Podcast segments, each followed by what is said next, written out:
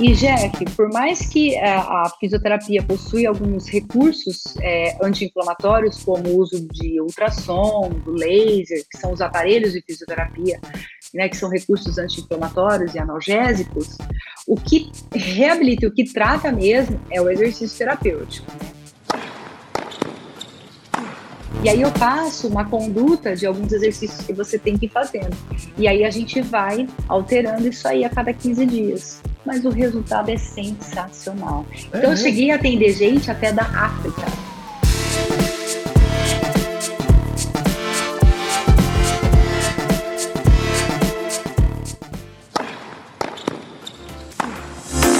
Vamos lá? Vamos! Como diria minha filhotinha, um, dois, três, eu não sou freguês. muito bem, ouvintes. Hoje um dia muito especial. A nossa convidada de honra, Gisele Blasioli, fisioterapeuta esportiva. Gi, tudo bem com você? Obrigado por, por ter aceitado o nosso convite, tá? Nesse, em pleno feriadão, você cedido um, um tempinho seu aí. E seja muito bem-vinda. Ai, muito obrigada. Eu que agradeço aqui o convite e estou adorando participar aqui com vocês. É, adoro né, esses feriados porque dá para a gente fazer algumas coisas diferentes e que a gente gosta, né? E falar de tênis para mim é sempre um prazer. É mesmo? É. Legal. Você já. Você, você é ouvinte ou já teve algum tipo de contato com podcast? Ou é a sua primeira vez? Minha primeira vez, eu já é ouvi é podcasts, mas eu nunca tinha feito minha primeira vez, viu? ah, que legal. E você estava me falando que hoje de manhã você tinha jogo, né? E parece que não deu certo. É jogo de tênis, você ia jogar tênis. Isso, isso. É, na verdade, é um grupo de, de tenistas mulheres que a gente sempre combina no fim de semana, um feriadinho. A gente faz um joguinho de dupla. Elas foram hoje, mas eu acabei é, desmarcando com elas, não fui, porque é, eu acabei ficando de manhã aqui com os meus filhos, quis aproveitar um pouquinho mais a família. Ah, legal. E, e, me diz o seguinte: o tênis é teu esporte principal ou você faz outras, outros esportes? É, na verdade, o tênis, assim, é, é minha paixão, né? Eu adoro tênis. Como eu, eu aprendi a jogar tênis é, já, eu já tinha ai, mais de 35 anos de idade, nem lembro direito. É, ah, então, depois de que... velha. Ah, foi bem depois. Bem depois, bem depois. Então, assim, que eu jogo mesmo tênis tem uns 5 anos né? Uhum. Que eu uhum. pego firme, que eu jogo toda semana, que eu estou me, me, dedicando mais às aulas, né? Hoje já estou num nível intermediário, já, já, já consigo realizar jogos bacanas, né? E mais a minha, o meu esporte assim de carreira mesmo, eu fui nadadora profissional. Ah, que legal! Exatamente. Eu fui nadadora profissional quando eu era adolescente, antes de entrar na faculdade. Então, depois que eu entrei na faculdade, eu acabei é, deixando o esporte de lado e me dediquei mais à, à área da fisioterapia. É, então, assim, o esporte com bola, para mim, é, sempre foi muito difícil, eu nunca tive muita habilidade, não. E, mas eu me encantei com o tênis e eu, eu sempre achava um esporte bonito de ser praticado, os golpes são bonitos da gente ver, né? Então eu falava, nossa, um dia eu quero aprender esse esporte ainda. Mas eu já joguei vôlei, já joguei handball, é, joguei basquete um pouco, também não muito, mas joguei. É, e o tênis eu nunca tinha jogado. Eu falei, não, agora eu vou pro tênis. E me apaixonei, sou viciada hoje. então eu jogo, pratico, assim como eu atendo vários tenistas também lá na clínica. E, e, mas assim, como é que é uma pergunta que eu faço e que parece um pouco clichê, mas é como o tênis ele é um esporte mais nichado, é, é, é, como se fosse assim, eu gosto de catalogar. Como é que as pessoas chegaram no esporte tênis? No seu caso foi o quê? Por causa de um ídolo, uma amiga sua, um amigo, grupos de amigos que te foram te chamando, ou deu um estalo, você falou, ah, vou experimentar. Era um esporte que eu sempre quis praticar, mas eu não tinha a oportunidade. Então, deu, deu assistir alguns jogos na televisão, né? Principalmente na época do Guga. É, uhum. eu achava maravilhoso o tênis. Eu falava, gente, que esporte maravilhoso. E aí, de vez em quando, eu até pegava numa raquete assim, tentava, e a bolinha ia longe, que eu falava, nossa, mas parece que a pessoa faz tanta força para bater na bola, e eu não tô quase fazendo força, a bolinha vai lá no outro lado da quadra, vai longe da quadra. Então, eu achava aquilo uma coisa assim, ó, de outro mundo. Então, é um esporte que sempre me, é, me instigou mesmo. E aí, quando eu tive a oportunidade, estava numa fase né, de vida assim um pouco mais tranquila, eu consegui me dedicar ao tênis e, nossa, não vou parar nunca. Que legal, então deixa, deixa eu fazer uma, um bate-bolazinha com você. Sim. É, você joga com a esquerda duas mãos ou com uma mão? Duas mãos. Com as duas mãos? E que Sim. piso você prefere? Piso rápido, no cimento ou, ou saibro? Então, na verdade, assim, é, é, eu não tenho uma preferência. Hoje eu jogo mais o Saibro, mas para mim, tanto faz. Ou rápida, ou Saibro, o importante é jogar. E você, e você falou que jogou vôlei, né? Sim. Eu joguei vôlei também. Apesar de eu não ser um ah, cara muito alto, mas eu tinha muita impulsão. E, e quando a coisa ficava ruim para mim na questão da rede, eu, eu levantava também. E eu percebi que quando eu fui pro tênis, a questão do voleio, eu tive mais facilidade de, de pegar por conta de, né, de atacar. Você percebeu isso também? Eu percebi isso, mas para mim eu tive mais facilidade no saque, eu acho. Né? Eu, eu ainda tenho um pouco de dificuldade no voleio, é, mesmo porque é, no vôlei você vai com a mão direto na bola. Aqui não, a gente está segurando uma raquete. A raquete. Então é, é uma outra visão, né? Um pouquinho é. diferente. Mas é, eu, eu, percebi mais facilidade no saque. Então, eu aprendi o saque muito rápido, consigo sacar relativamente bem, né? Então, realmente, quem pratica o vôlei é, é um esporte semelhante, né? É, em relação à noção espacial do seu corpo perante a bola, né? É, né? Tem algumas, tem algumas coisas que, que são é. semelhantes, né? E, e, e, me fala uma coisa, você, você falou da natação. Você era de longa distância ou de, de tiro curto, 100 metros? Tiro curto. Tiro ah, é? curto. É? É. Então você tem explosão curto. boa. Sim, sim. E o tênis é um esporte de explosão também, né? O tênis é um esporte anaeróbico, né? Totalmente. A gente é, dá tiros curtos, a gente dá explosões curtas, muita muita mudança de direção. É, pra você ter uma ideia, eu estava lendo, para cada ponto o jogador faz, em média, de três a cinco mudanças de direções. Para cada ponto. E num jogo, mais ou menos umas 500 mudanças de direções. É muita coisa. É muita coisa e é muito arranque, muita freada, né? Exatamente, a mudança de direção, né? E, e, aquela explosão curta. Então, eu falo que é o esporte é, de movimentos de emergência. Tá. Agora, me fala um negócio que eu já ouvi há bastante tempo, e como muita coisa muda na, na questão da saúde, na medicina, né? Muita coisa cai por terra, muda, deixa de ser aquilo que foi falava 10, 15, 20 anos atrás. Queria saber de você uma coisa. Eu, eu sempre ouço dizer que é, por conta da musculatura ser diferente da mulher com o homem, a mulher tem mais dificuldade de, de ter muito tiro. Por exemplo, se eu dou uma largadinha, é mais fácil para um homem chegar naquela largadinha, para a mulher já é mais difícil. Você, você entende que é assim também? Ainda é assim? Ou essas coisas caíram por terra?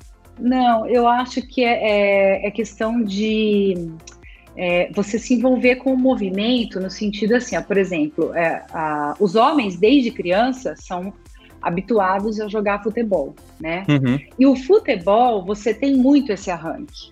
Ah, é. Então, por mais que você não pratique é, um futebol semanalmente, mas aí vira e mexe, juntou cinco caras ali numa chácara, nego vai bater uma bolinha, entendeu? Então, assim, é um, é, um, é um movimento que o homem ele está mais acostumado. Sim. Agora, porém, a mulher não está acostumada a fazer esse tipo de movimento, e muito menos desde criança. A mulher, quando criança, vai aprender a dançar balé, dançar jazz, né? Aí vai jogar um vôlei, que é um esporte que não tem esses tiros, né? repentinos igual no tênis, não tem essa correria, essa explosão. Então, é, é diferente, já começa por aí. E, uhum. e, e, eu te falo isso até porque é, eu, eu, eu sou uma jogadora ali, né, com o pessoal que eu jogo aqui no, no clube, e eu consigo chegar nas curtinhas. Ah. Eu tenho essa, essa facilidade. E eu percebo que quem joga futebol tem muito mais facilidade do que os meninos que não jogam. Então você é aquela jogadora chata que não adianta ficar dando curtinho que você chega. eu, chego.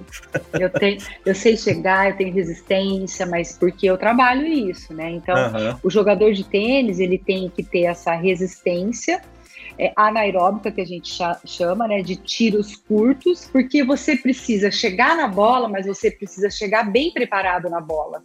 Então uhum. não é uhum. chegar de qualquer jeito, você tem que chegar e se posicionar para poder fazer um golpe com efeito, um golpe efetivo, um golpe mais potente, né? Porque se você só chegar e devolver também, ou você vai errar, ou o seu adversário vai matar a bola no, na, na próxima batida, né?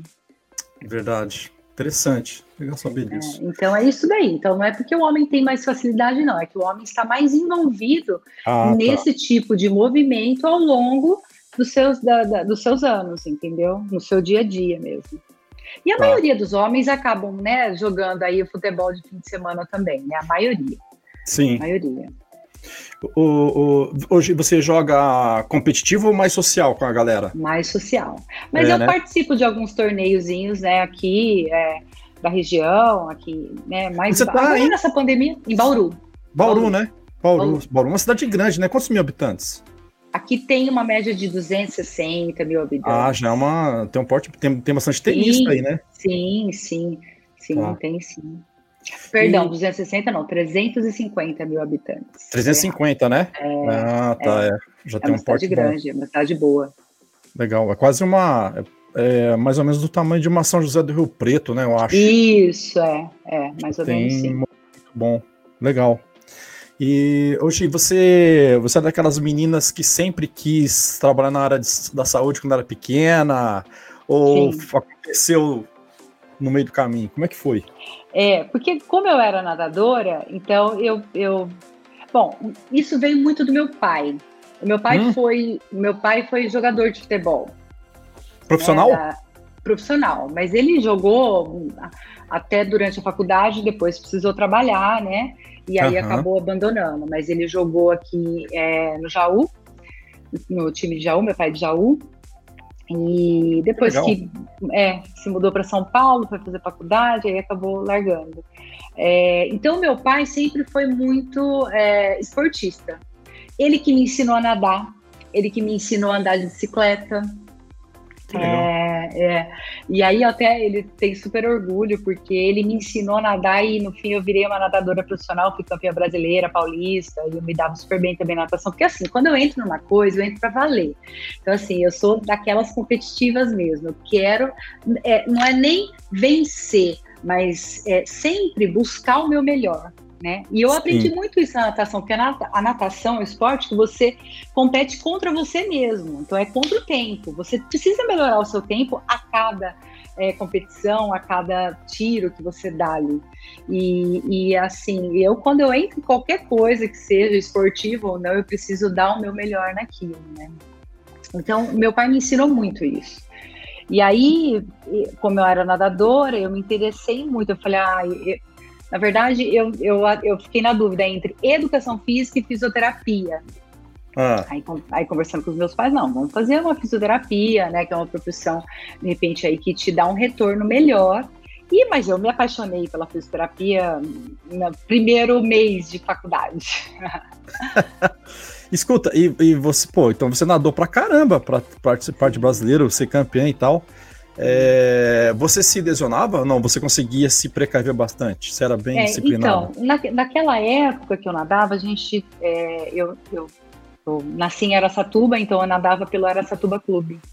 Uhum. E lá, o nosso técnico, ele tinha essa visão de, de uma boa preparação física também, até como prevenção de lesão, mas não se falava muito em lesões, né? Aconteciam as lesões, mas não se falava muito em prevenção de lesão, mas porém o nosso técnico, ele tinha essa visão.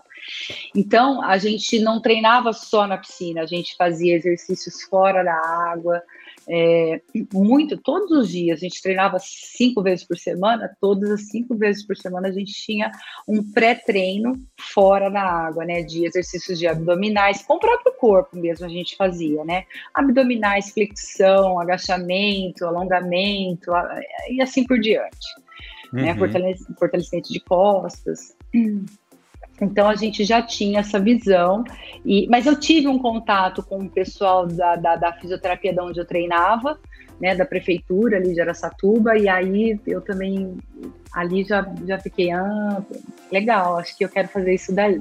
É um bom caminho, né? Já foi meio que é, caminhando. É. Pô, que, que, interessante. Você, você é alta? Eu, eu tenho 1,70m.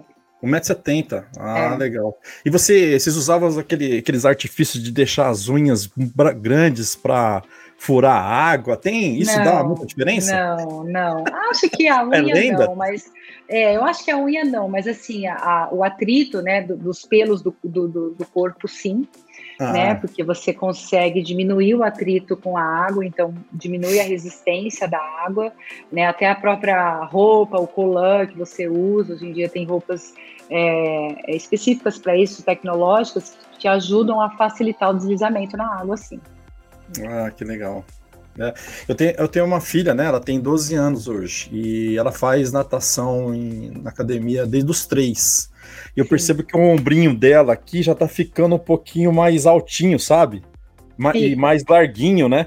É, fica alto. E aqui, ó, o grande dorsal, a asa que a gente chama, né? É. Também vai ficar bem desenvolvida. Mas isso é muito bom para ela, porque dá uma força pra gente. Sabe essa força que você puxa algo assim para você, né? Uma força é, com os braços mesmo, que é diferente. E eu percebo que eu tenho essa força diferente em relação a, a outras pessoas que não praticaram natação, até mesmo para minha filha. Eu tenho uma filha de, de 16 anos que ela joga tênis também, mas ela não tem essa força que eu tenho nos braços, né? Então, eu acho que isso é proveniente da natação. Mas foi muito bom você ter falado aí da sua filha de 12 anos, que está fazendo natação na academia. É, é, eu queria até levantar esse assunto, que é muito legal para os pais aí, que a gente fica na dúvida, né, das crianças, qual esporte melhor fazer. É, o que a gente vê, assim, em relação é, ao nosso corpo, a desenvolver habilidades físicas, é que quando a gente é, é criança, até na nossa fase de pré-adolescência, quanto mais variedades você expor a essa, essa criança, então, ou seja, futebol, é, natação, é, corrida, ginástica artística, dança, etc., judô, quanto mais é, esportes diferentes ela praticar, mais habilidades físicas ela desenvolve. Então, às vezes, um pai fica assim, ah, mas você entrou no judô e já, já quer sair, né? Poxa, ou às vezes você, o pai vê que o filho tá se dando um pouquinho melhor na natação ali, mas a criança não quer mais fazer, e o pai uhum. insiste e obriga. Não, deixa ele fazer outra coisa. Deixa ele fazer o que ele gosta. Não tem problema se ele ficar mudando de esporte. É muito bom isso para ele. É pelo contrário, é bom ele se expor a essa variedade de estímulos para o corpo dele. Aí, quando ele entrar na sua fase de adolescência, fase adulta, aí sim ele vai se especializar em, em um outro esporte que ele mais gosta, onde ele tem mais habilidade e onde realmente ele se sente confortável em praticar que aí sim ele vai para um, algo mais específico, né? Isso, exatamente. Então, aí ele problema. tem que experimentar mesmo, né? Brincar. É, é. então a criança, né, até na, na sua fase adolescente, você pode variar o tipo de esporte. Não se preocupe em manter ele num esporte por muito tempo se ele não quer, que não tem problema, não. É melhor para ele até essa variação. E a gente percebe muita cobrança, né? De, às vezes nós pais, acho que a gente. Porque a gente é pensa como adulto, né? É. A gente pensa como adulto. Exatamente. Mas você tem que insistir um pouco mais. Ai, porque a criança às vezes chega assim, ai, mas eu não sei, eu não me dou bem, eu só perco, né? É, o, as outras crianças vão muito melhor do que eu, não tem problema, tira ele daquilo lá e vai fazer outra coisa, que tá tudo bem, é até melhor para ele. E lá no futuro, às vezes, ele vai se dar melhor do que esse até em relação a lesões, viu? É, né?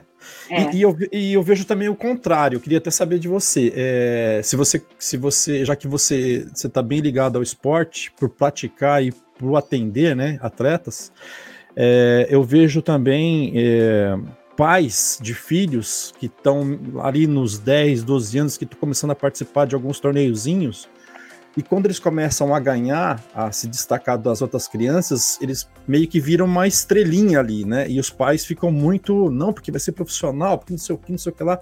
Tem muita coisa pela frente ainda, né? Nossa, né? E a transição para o profissional é. é então, não, na não verdade, significa... é, eu passei por isso, né? Ah. Então, assim, eu larguei a natação numa época que ou eu me dedicava a, o, o dobro no mínimo aquilo, né? É, ou eu ia começar a perder, entendeu? Uhum. Porque eu só ganhava, ganhava, ganhava, ganhava. E, e assim, já era muito penoso para mim, muito penoso, porque envolve muita dedicação, é muito treino, é, é, uma coisa assim, é uma luta contra você mesmo, sabe? Você se superando todo dia. Então, é super dolorido, é exaustivo, é estressante na maioria das vezes né? É, você fica irritado na maioria das vezes. Você se, você tem que se abdicar de, de, muitas outras coisas que você gostaria de fazer, de sair com seus amigos, de tomar um refrigerante. Não estou nem falando de bebida alcoólica. Bebida alcoólica tem que passar longe mesmo. Mas uhum. você não, não podia, eu não podia tomar um refrigerante que eu queria, eu não podia comer aquele doce toda hora que eu queria. É, então, assim, é muito penoso mesmo. E eu acho que tem que a, a pessoa tem que passar por isso se realmente ela quer. Não se, se os pais muito, querem, né? né? Porque já é muito sofrido. E, e, na maioria das vezes, os pais não passaram por essa situação, não sentiram na pele, não sabem o quão sacrificante é ser realmente um atleta de ponta. E é difícil de entender isso aí, né? É, é muito quem tá difícil. Tá passando. Porque imagina, igual você tava falando, né? Tem que deixar de comer açúcar, tem que deixar de comer sal, não posso tomar refrigerante, tem que dormir cedo, tem que acordar cedo, tem que treinar. Tem que treinar.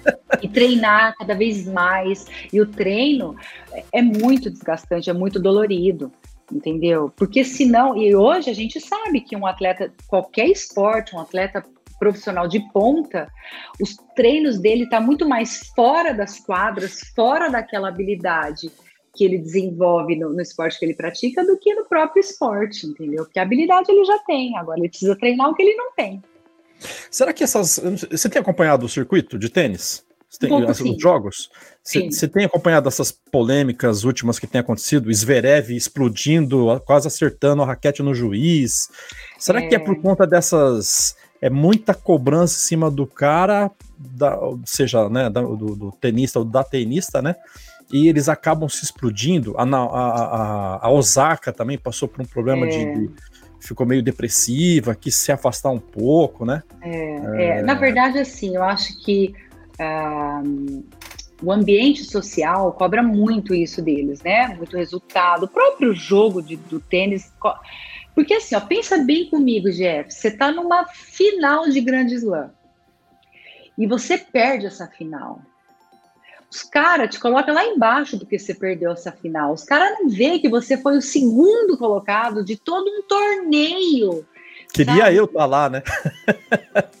né? Eu, e engraçado que eu, eu pensei nisso, que meu filho virou e falou assim: é, ele perdeu, que merda, que saco. Eu falei, porra, cara, ele perdeu, mas ele ficou em segundo lugar. Você Exatamente. sabe que é segundo lugar de, de, um campeonato desse? É uma coisa assim, você não tem noção tanto que o cara treinou e quanto ele é bom para estar ali. E, e, e, perdeu porque por uma diferença tão mínima. Detalhes, né? né? Detalhes. detalhes, detalhes, entendeu? Que envolve tantos fatores ali na hora, um vento que vem um pouquinho mais forte, atrapalha a batida dele, etc. E assim vai, né? Então, assim, as pessoas é, menosprezam é, todo o trabalho que você fez só porque você não está indo tão bem, porque você não está trazendo aquele resultado esperado que você esperava, que outras pessoas esperavam. E isso é muito cobrado, né, entre os tenistas, muito cobrado mesmo. E eu acho que aí acaba a, essa parte emocional tomando conta. Mas o tênis é um esporte que uh, eu acho que eles agora têm trabalhado isso, mas vão é, aperfeiçoar mais ainda, é trabalhar o emocional do atleta. Emocional, né?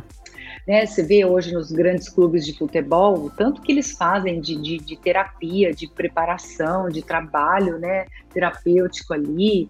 E, e, e, assim, né, no tênis você não vê isso, você não vê, mas eu acho que vai começar a intensificar gigantescamente porque eles, né, botaram a boca no trombone, né? A gente tá vendo agora esse negócio de bater a raquete no chão para mim, eu, se é meu filho, chegava em casa, levava bronca. Castigo. ah, ia levar bronca sim. Isso eu acho muito feio, muito feio, muito feio. Uh, uh Ô, Chico, você falou um negócio aí que eu lembrei de um. Eu não lembro quem foi, foi numa entrevista que eles estavam falando do Garrincha. Que lá atrás, é, o time que ele jogava, não lembro qual é o time, se foi o Botafogo, não lembro qual foi. Que daí contrataram um, um psicólogo. E o psicólogo é, fez um diagnóstico do Garrincha de que ele era um cara quase que louco. Aí o que eles fizeram? Mandaram o psicólogo embora. Embora. Você vê, né? Hoje em não, dia. E, e, até pouco tempo atrás, a pessoa fala, acha, terapia é coisa para louco. É. fazer terapia. Entendeu? E não, hoje em dia, dentro das escolas já tem né, a terapia, a, a né, você, é, a inteligência emocional. Na verdade, a gente tem que trabalhar a inteligência emocional. Sim, total, é. né?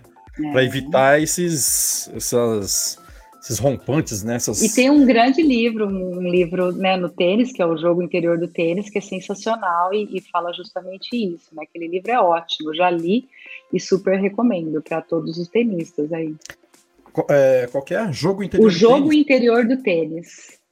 Vou até anotar aqui. Pode anotar. É um, é um livro assim sensacional, sensacional. Ele fala que dentro é, de cada tenista existem dois atletas, né? Aquele atleta que fica cobrando toda hora e aquele atleta que sabe jogar tudo que ele aprendeu, entendeu? E aí fica um brigando contra o outro. Pô, você não podia ter mandado essa bola assim. O outro, não, agora eu vou fazer certo. Então, vai ter que dobrar mais o joelho. Ter que... É muito interessante, é bem legal. É, é o anjinho e o capetinha, né? Um falando Nossa, uma coisa. Sensacional, sensacional. E tem algumas técnicas que eles ensinam ali que funcionam, viu? Funcionam. É. É, uma vez eu estava jogando, eu estava lendo livro, aí eu fui jogar. Você colocou em prática? Super. Aí eu fui jogar com um colega meu, que né, é um cara alto, joga bem pra caramba, e eu né, era intermediária ali, né? Categoria B da, dos amadores, vou lá jogar contra ele. E aí, ele já estava me matando no saque, fazendo vários aces que eu não conseguia nem pegar, nem devolver a bola. Aí, no terceiro ace, eu virei para ele e falei assim: Viu, como é que você consegue sacar tão bem assim? Isso é uma técnica. Na hora que eu perguntei isso, eu disparei um gatilho ali na mente dele, que ele foi pensar no movimento que ele estava fazendo. Ele começou a errar o saque. Meu Deus! mas você fez isso, mas você fez isso propositalmente? Propositalmente. Isso ensina Caramba. no livro. O livro fala isso.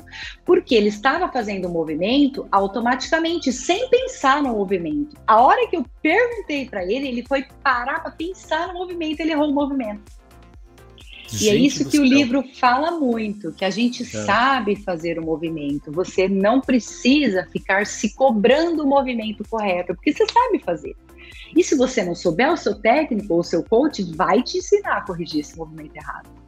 É, né? É muito interessante o livro. E funcionou.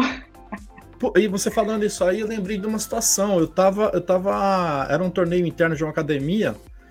E eu tava jogando, eu tava ganhando de 3 a 0 do cara. E ele tava com a esposa. Aí a esposa perto do. do perto, assim, do lado da quadra, né? Aí teve no 3 a 0 teve a, teve a troca de lado. Aí ela falando, nossa, mas você. Aí elas, eles conversaram ali, né? Aí eu ouvi.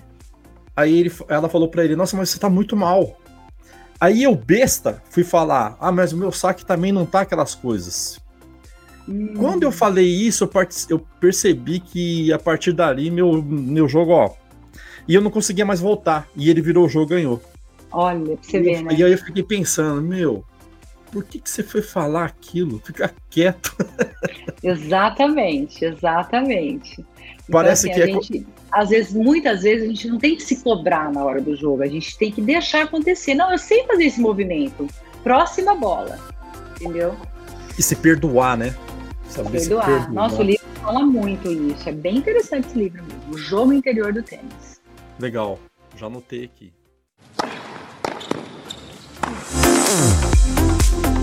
Gi, Vamos falar da pandemia, desses período aí de dois anos, mais de, né? A gente ainda tá saindo dela. É, você é uma. Eu imagino que você é uma profissional liberal e que prestadora de serviço, assim Sim. como eu também, é, gera conteúdo. Como é que foi para você na hora que entrou a pandemia, que daí fechou tudo e isso impactou muito você? Você conseguiu driblar, conseguiu ter alternativas ou foi então, bem difícil? É, na verdade, na pandemia, é, a gente, a, as clínicas de fisioterapia não fecharam, né? Ah. Então, em um determinado, no início até o movimento caiu bastante, né? Porque as pessoas estavam com medo, a gente não sabia realmente, né? É, onde, qual era o real perigo então, realmente ali, acho que no, nos primeiros seis meses, oito meses. Depois aconteceu o inverso. Né? Uhum. Né? A procura foi muito grande, porque as academias estavam fechadas e as pessoas começaram a sentir mais dores, porque deixaram de manter uh, o seu, seu fortalecimento rotineiro ali, aquela coisa. E a, começaram a sentir dores, principalmente dores de tendinite, né? É, tendinite de glúteo, tendinite de ombro, que, que são lesões onde a gente precisa ter uma manutenção de força muscular ali para essa dor não, não voltar, né? Uhum. E aí a gente até teve um, um, aumento na demanda. É mesmo? E, é. É, exatamente. Só que ao mesmo tempo a gente não podia lotar a clínica, porque não podia aglomerar. Então, uhum. fica, também nem dá, né? Porque você não consegue oferecer um atendimento de qualidade. Então, Sim. ficou aquela coisa. Mas, ah, graças a Deus, é, ali na clínica a gente não teve essa, esse problema, não.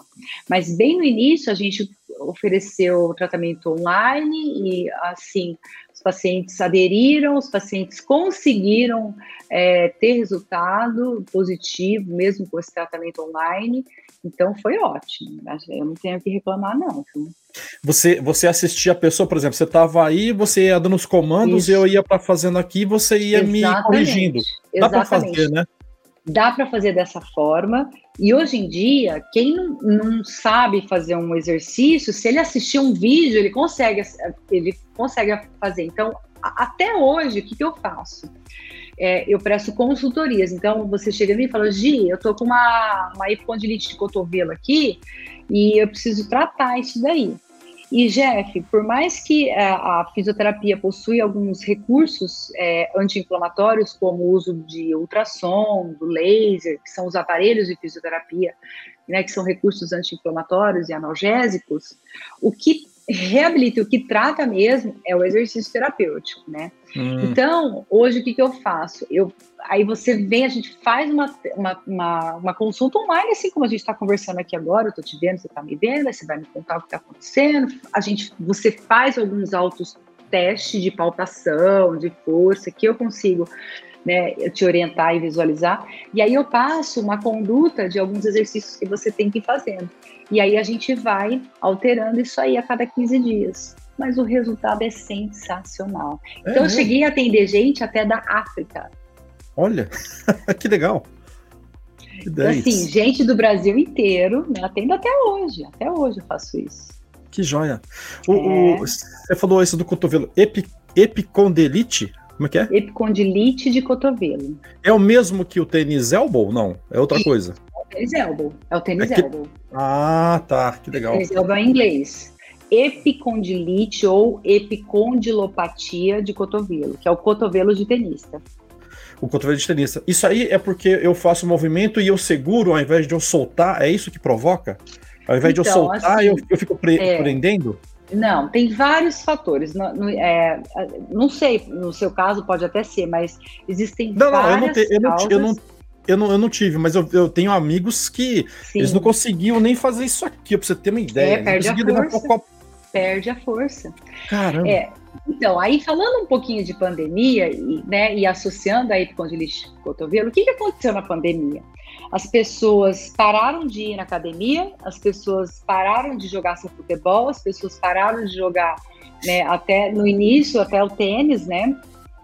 É, e logo em seguida o tênis liberou. Tênis liberou, beat tênis liberou e bike também liberou.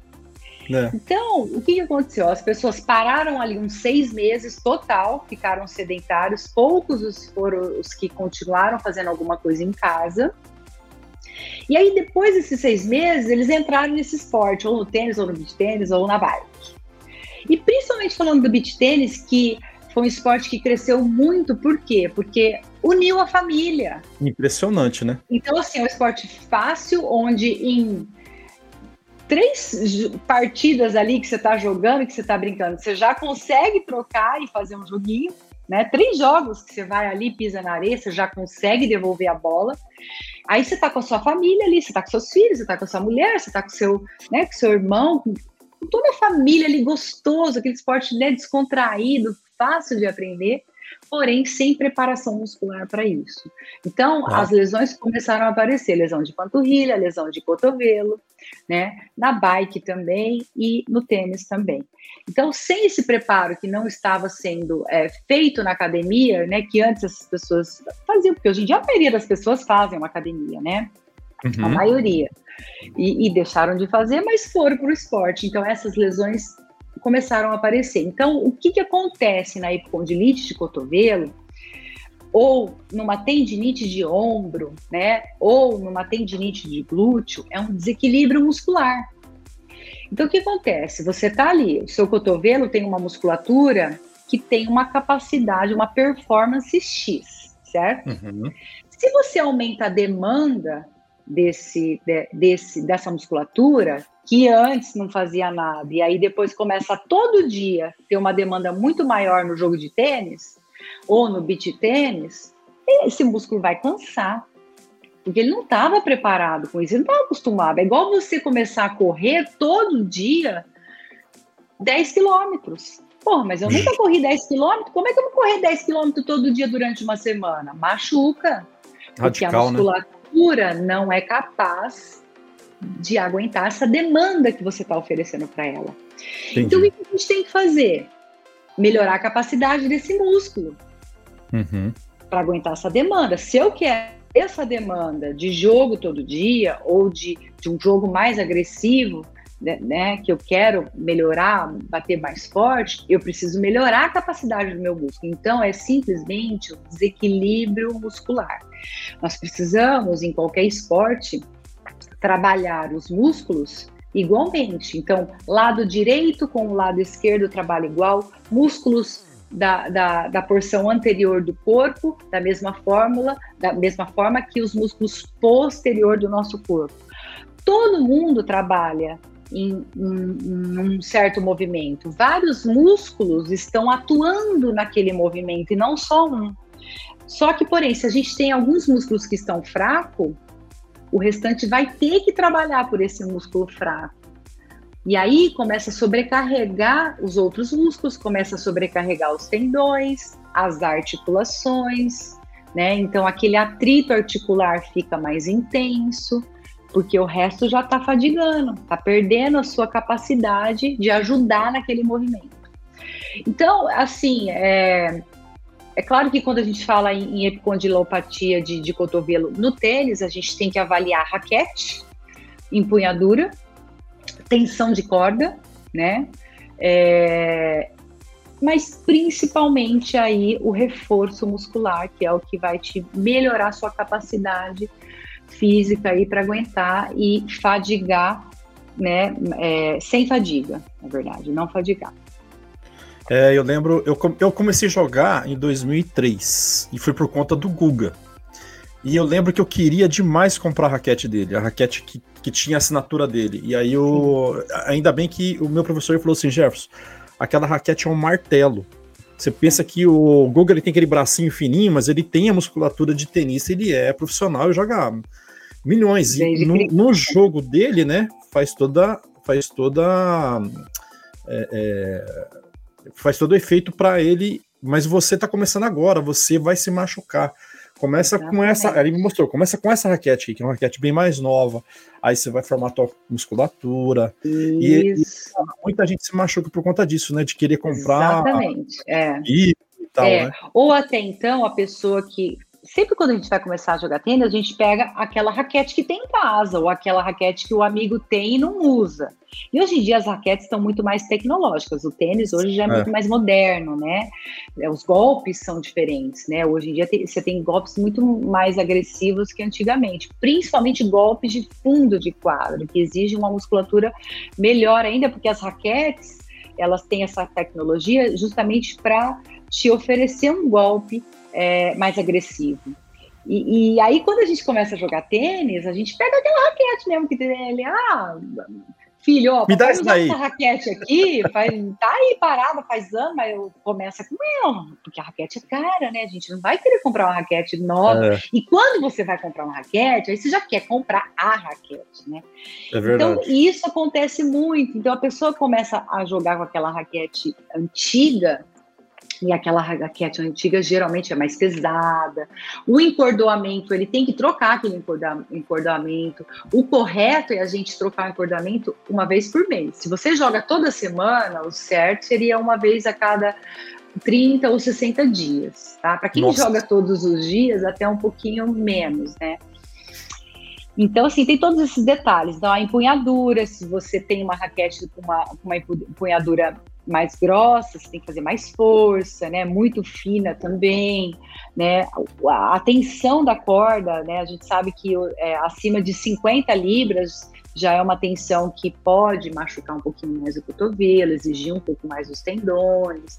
Então tem todos esses macetes que a gente precisa estar atento, mas principalmente o professor de tênis precisa estar ligado nisso. E dando né? as dicas também, né? É um, trabalho em conjunto, né?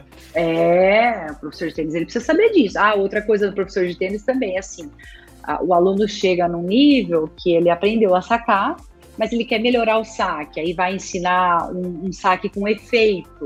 Uhum. Então eu pego muito paciente com epicondilite. Ah, aí a gente vai conversando, vai conversando, aí, ah, então, agora eu tô aprendendo um saque com efeito. Ah, é dali que tá vindo. Porque é um movimento que ele não estava acostumado a fazer e está fazendo repetitivamente, repetitivamente todo todo treino, né, muito mais do que ele estava acostumado a sacar antes, entendeu? Então, é onde o professor de tênis tem que pegar mais devagar, tem que segurar, ó, nós vamos aprender essa, essa técnica, mas não vai ser toda hora que a gente vai trabalhar ela. Aos pouquinhos, né, a gente vai para não machucar o seu cotovelo, porque machuca mesmo, machuca é. mesmo. Você estava falando do, da, de trocar, a, a, a, fazer um encordoamento de tempos em tempos, né? Ainda mais para quem é. joga mais ou joga menos, mas enfim. E eu acho que a maioria, eu mesmo já fiz isso muito é, de trocar só quando quebra. A maioria, né? Claro, porque é tudo muito caro no tênis, né? Então a gente quer economizar, né? É. Mas se você vem... tem dor no braço, é importante você trocá-la com maior frequência. Entendeu? É importante sim. É, né? É, é. é. É importante. Agora, se não tem dor, tá jogando, tá bem, aí tudo bem. Você, né? A gente também não é um atleta profissional, né? Um atleta mais amador. Mas quem tem dor no braço precisa tomar cuidado nisso e não deixar uma tensão muito acima de 50. 50, 51 libras aí no máximo. Hoje, entendi. Hoje é uma. uma você estava falando aí e me, me bateu uma dúvida aqui agora. Eu falei, vou aproveitar antes que eu esqueça. É, estralar Hum. Por exemplo, eu, eu, eu, sempre fui da bike, tá? Eu já até corri de bicicross Sim. quando tinha meus 14, 15 anos. Que legal. E agora eu voltei a andar de bike. Comprei uma bike e tô, tô andando aqui em São Paulo. E eu percebi que depois que eu comecei a andar de bike, é, o, parece que o corpo pede para estralar. Uhum. Sabe aquela coisa de você na cama ou no chão, que você vira o corpo para cá e vira as pernas para lá? E aí sim. faz plaque. E aí sim. você faz o contrário, depois plaque de novo. E eu vi, eu não lembro se, se eu vi um, um post seu ou foi alguém ou, algum outro falando. É, eu, eu fiz um post a respeito fez, né? disso. É, eu Aí, fiz. Que isso é perigoso e tal. Como é que. É. Que, é, na é? verdade, assim, o, o, perigoso do estralar é mais a parte do pescoço, né? Então a pessoa fica. Ó, você ouviu aí que estralou Ouvi. no pescoço? Então, Caramba! Você ouviu, né? Agora Ouvi. não deu. Mas por quê? Porque a gente, é, no pescoço, a pescoço é uma, uma região que faz a ligação entre o nosso cérebro e o corpo. Então, é uma região muito delicada, é uma região nobre aqui, né, do nosso organismo. E aqui as vértebras, é, no meio das vértebras, bem próximas a ela, passam vários nervos, vasos sanguíneos. Então, se nessa estralada eu pego um movimento que aí rompe algum vaso sanguíneo aí, é muito perigoso mesmo, você pode vir a, a falecer. Já uhum. aconteceu, né? É, mas é muito raro acontecer, mas já aconteceu. Uhum. Então, por isso que a gente fala, ah, tenta evitar ficar estralando muito, né? Agora, o resto do corpo é, não é que faz mal, né? É, na verdade, o que acontece? O estralo, por exemplo, do dedo aqui, ó. Para que eu vou estralar hum. meu dedo. Isso aqui é simplesmente ar dentro da articulação. Ar? Ar. Ar. A gente tem alguns é, ar dentro da, da articulação, então quando eu esmago essa articulação, o ar sai do lugar e vai para o outro. Aí faz esse cleque entendeu? Faz esse barulho de, de estralar. E é o que acontece também na, na, nossa coluna quando a gente joga o corpo de um lado e de outro. É. é tudo um pouquinho de ar que tem ali que realmente solta, dá uma relaxada. Por que dá uma que relaxada. Dá essa relaxada? Porque essa, essa movimentação rápida na articulação gera um estímulo lá no nosso cérebro, um estímulo no córtex. E esse estímulo libera essa sensação de relaxamento. Entendeu? Esse estímulo dá essa sensação, então a nossa mente devolve com uma informação de relaxamento. Ah, relaxa mesmo, corpo, relaxa, porque a sua mente está mandando informação para a musculatura relaxar, você entendeu? Uhum. Então é o estímulo que é gerado nesse movimento rápido, curto, né, veloz, que dá esse estralo, e muitas vezes até acontece sem estralar. Às vezes não estralou, mas você fez esse movimento rápido e curto, a mente também vai mandar essa informação de relaxamento. E uma dica é: essas pessoas que acham que precisam ficar estralando toda hora para relaxar, é comecem a fazer mais exercícios de alongamento. Porque o alongamento vai manter a sua mobilidade corporal que você precisa para executar os movimentos de uma forma é, mais solta, né, mais livre, entendeu? Então aí você para com esse com esse negócio de, de ficar estralando. E outra questão também que as pessoas me perguntam muito é estralar o joelho. Ai, meu Nossa, joelho dói. Eu, eu... Mas estrala. É, né? Acontece com você também? Direto. Ah, então vou te falar uma, uma coisa agora. Comigo super acontece também. Super acontece. Se eu agachar, o meu joelho vai falar, vai fazer crec, crec, crec, crec, crec. Aí você vai até olhar e falar, nossa, que que é isso? É o meu joelho estralando.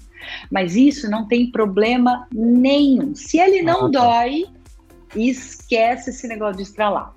Mas, Gi, já é um sinal de uma artrose? Já é um sinal de uma artrose. Mas a artrose, ela é um processo é, que todo mundo vai passar por esse processo, é um processo fisiológico natural do nosso envelhecimento. Desde quando a gente nasce, a gente já começa a envelhecer. Uhum. Só que algumas pessoas essa artrose chega um pouquinho mais cedo e outras um pouquinho mais tarde. Em algumas pessoas essa artrose vai doer, em outras que se cuidam, fazendo exercícios físicos regularmente, cuidando aí dessa articulação, não vão sentir dor, né? Por mais que essa artrose esteja muito avançada, elas não vão sentir dor. Então, não tem problema estralar, não, não tem problema. Mas se você quer evitar esses estralos, é exercício de alongamento, exercício de fortalecimento. É tudo é equilíbrio. A gente tem que manter o nosso equilíbrio muscular.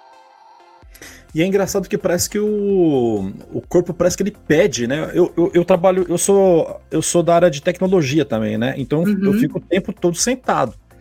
E, e, eu percebo que, por exemplo, vou, vou pegar uma água. Na hora que eu levanto, parece que o joelho pede, pelo amor de Deus, estrala. É, porque na verdade ele está pedindo movimento. Ah. Ele fala, me movimenta porque eu estou muito parado, porque o nosso organismo, ele foi feito para o movimento, ele não foi feito para ficar parado. Tanto uhum. é que se você ficar numa cama deitado sem levantar durante uma semana, você definha. Você, a hora que você vai levantar para andar, você não sabe andar, sabia? Dá uma atrofiada. Você, você não consegue andar. Até Caramba. você dar os primeiros passos, você você tem que segurar, porque senão você cai. Então, assim, o nosso corpo ele foi feito para o movimento. É claro que a gente tem que cuidar com carinho desses movimentos, né? Cuidar com muito amor, né? Eu falo que é com carinho, com amor, igual a gente, é um filho nosso, que a gente tem que tratar com carinho, sim. E não é uhum. porque ele tá doendo, estralando, que a gente tem que virar para ele e fazer, puta, eu sou uma droga, minha coluna é imprestável. Imagina, nossa coluna ela é forte, ela é flexível, ela tá ali para sustentar aquela carga. Não tem essa de minha coluna é fraca. Não. Uhum. Entendeu? É você que tá deixando ela fraca. Tá. Entendeu? Entendi. Hoje, é, eu, eu, mandei a, o pessoal, mandei para os grupos, né, é, que fizessem perguntas, e a pergunta campeã, acho que é. você até já, imagina. É, já imagino. É aquela, alonga ou aquece durante o, o ah. antes do jogo, antes do treino e após o treino que eu faço? Alongo ou, ou dou uma corridinha? E vou destacar dois, dois, duas pessoas aqui que, que, que também mandaram essas perguntas, que foi a, a Thelminha, ela disse que te segue. Sim! A, é uma tenista de Maceió. Sim. Ah, você conhece? Conheço. Conheço, é, Thelma uma graça. É um beijo, Thelma. Um super abraço. Ah, olha aí, Thelminha. Ela tem outra pergunta, mas essa foi a primeira, né? É, ah. E Fernando também do, do Circuito Carioca de Tênis. Ele, ele, ele, ele, ele organiza os torneios lá no, no Rio de Janeiro. Então, o que, que, você pode falar para nós sobre isso? Se eu alongo ou eu aqueço? Ou tanto faz? É, isso aí é uma polêmica mesmo, tá? É. É, só que assim, eu acho que são divergências de informações, né? Por exemplo, o que, que é um alongamento para você, Jeff? Eu te faço essa pergunta. Você fala. Eu falar? É. O que, que é? Faz um alongamento aí. Faz um é, alongamento do pescoço. É. Isso, esse aí. Começar aqui, uns conta até 15, depois aqui conta ah. até 15, depois aqui conta Sim. até 15. E tá, ótimo. Trás. Isso. Então, na verdade, assim, ó, o alongamento, o alongamento muscular, ele é um tipo de exercício físico, certo? Assim como a gente tem o exercício de fortalecimento, a gente tem o exercício de alongamento. Uhum. O exercício de fortalecimento faz a fibra muscular se contrair e se aproximar, e isso gera força. E o exercício de alongamento faz o músculo relaxar e aumentar o seu comprimento, né? Então, isso é o termo alongar, né, o músculo. E, e, e, o nosso músculo, o seu músculo, assim como o meu, o meu diferente do seu, diferente de uma outra pessoa, já tem um tamanho fixo dele, certo? Então, o seu biotipo, né, a sua carga genética, faz com que o seu músculo tenha esse comprimento. Às vezes o meu é um pouquinho maior, isso difere de pessoa para pessoa. Então, nesse comprimento seu, Jeff, se você trabalhar o alongamento até o seu comprimento natural, que é o que você fez aí com o pescoço, você girou e ó, fez, uhum. segurou aqui um pouquinho. Você não tá fazendo aquele alongamento exagerado, onde tem uma sensação de muita dor, de, de um repuxamento muito forte. Então, esse tipo de alongamento é um alongamento mais suave, um alongamento que não vai aumentar o comprimento desse seu músculo.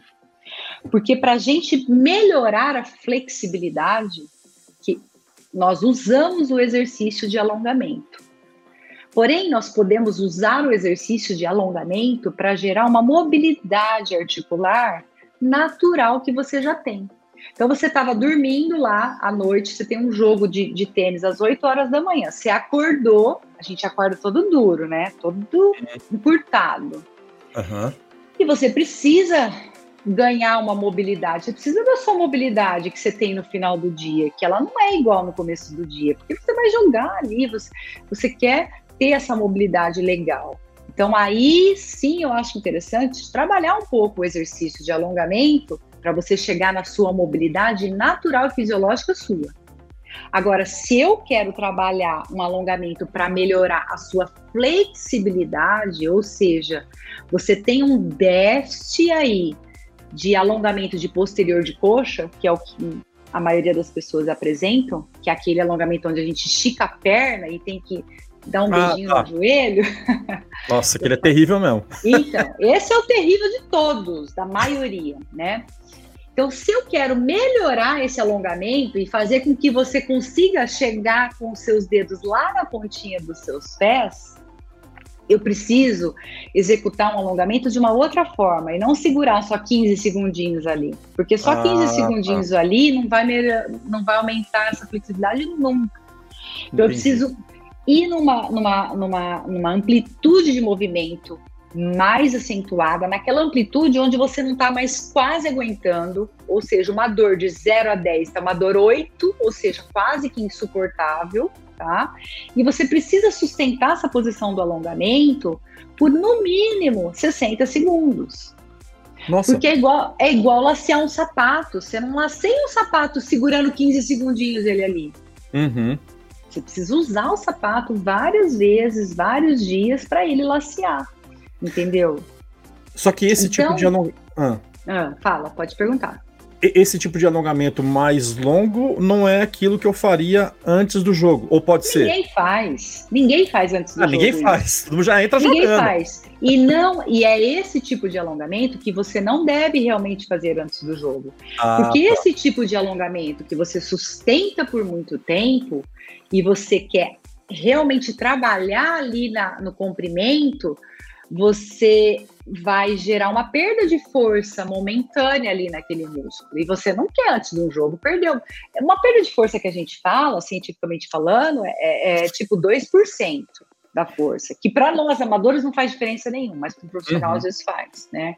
O alto rendimento. Né? Então, né? o que que é o não é que você não deva alongar antes de um jogo, você não pode trabalhar o alongamento dessa forma intensa que eu tô te falando, de segurar numa amplitude muito exagerada e por muito tempo.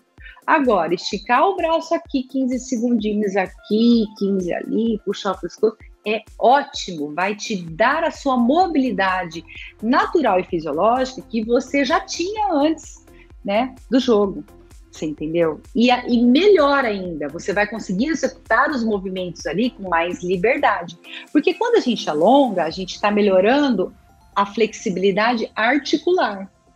Porque se eu tenho uma articulação aqui do punho e essa articulação envolve vários músculos. Para essa articulação se movimentar, o músculo tem que deixar movimentar, porque esse, se esse meu músculo aqui está encurtado, eu vou conseguir chegar só até aqui. Agora, se ele não está tão hum. encurtado, eu consigo chegar no fisiológico, no natural dele, né? Então, na hora que eu vou fazer um movimento com esse punho, eu tenho essa amplitude articular, eu tenho essa mobilidade articular. Então, eu super recomendo o alongamento antes do jogo. Mas esse alongamento de 15 segundos, mais suave, né, mais breve, né, e tá. não tão intenso. É super recomendado. Eu, eh, você tem uma sensação mais de, de, de relaxamento, mais que você está solto, porque passa essa sensação para você, né? Que você, nossa, né? Porém, a gente não deve deixar de aquecer o nosso corpo, né? Que é o mais importante ainda do que qualquer alongamento que você faça. Então, dá uma, uma corridinha em volta da quadra, dá mini saltos no chão, assim, fica saltando 10 saltinhos, faz uns 8, 10 polichinelo, movimenta o corpo de um lado para o outro, entendeu? E no próprio bate-bola ali de aquecimento, já vai pulando um pouco mais, que aí o seu corpo vai aquecendo. Realmente, a gente eleva a temperatura corporal, faz o sangue fluir melhor e com isso a gente está mais protegido aí, tanto de lesões quanto de, de é, cansar muito rápido. E pós também, é, mesma coisa. O pós, o pós, o alongamento, já tem uma outra finalidade. Então, antes do exercício, o alongamento tem aquela finalidade de melhorar sua mobilidade articular, certo? Tá. Pós-exercício, alongamento, já tem uma finalidade de recuperação muscular. Aí já não é articular, é uma recuperação muscular. Então, o músculo que está cansado, fadigado, você alongando ele, você ajuda a relaxar ele, a devolver ele ao seu estado de relaxamento, né? Porque muitas vezes a gente está com musculatura ali, principalmente quadríceps, posterior de coxa, lombar e braço, antebraço. Então, fazer um alongamentinho ali do antebraço depois do jogo é muito válido para essa musculatura relaxar ela estava toda tensa ali jogando, né? E até tensa a, a nossa mente envia essa tensão, né? É igual o jogador de videogame.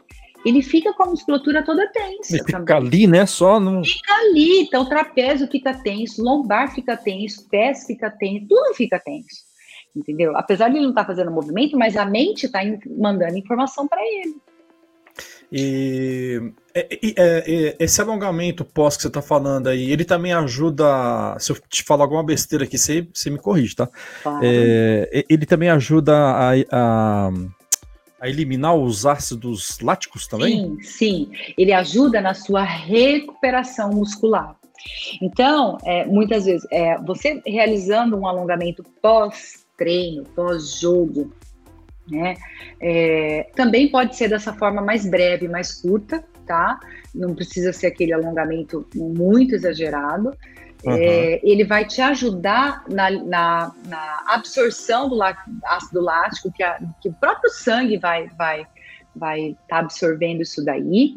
Ele ajuda no relaxamento e ajuda na recuperação da fadiga muscular. Então, se você alonga depois do jogo, você levaria aí 24 horas para recuperar esse músculo, de repente você consegue ter esse músculo recuperado um pouquinho antes dessas 24 horas. Estou falando um dado assim inespecífico, tá? Uma, tá. um exemplo, certo? Uhum.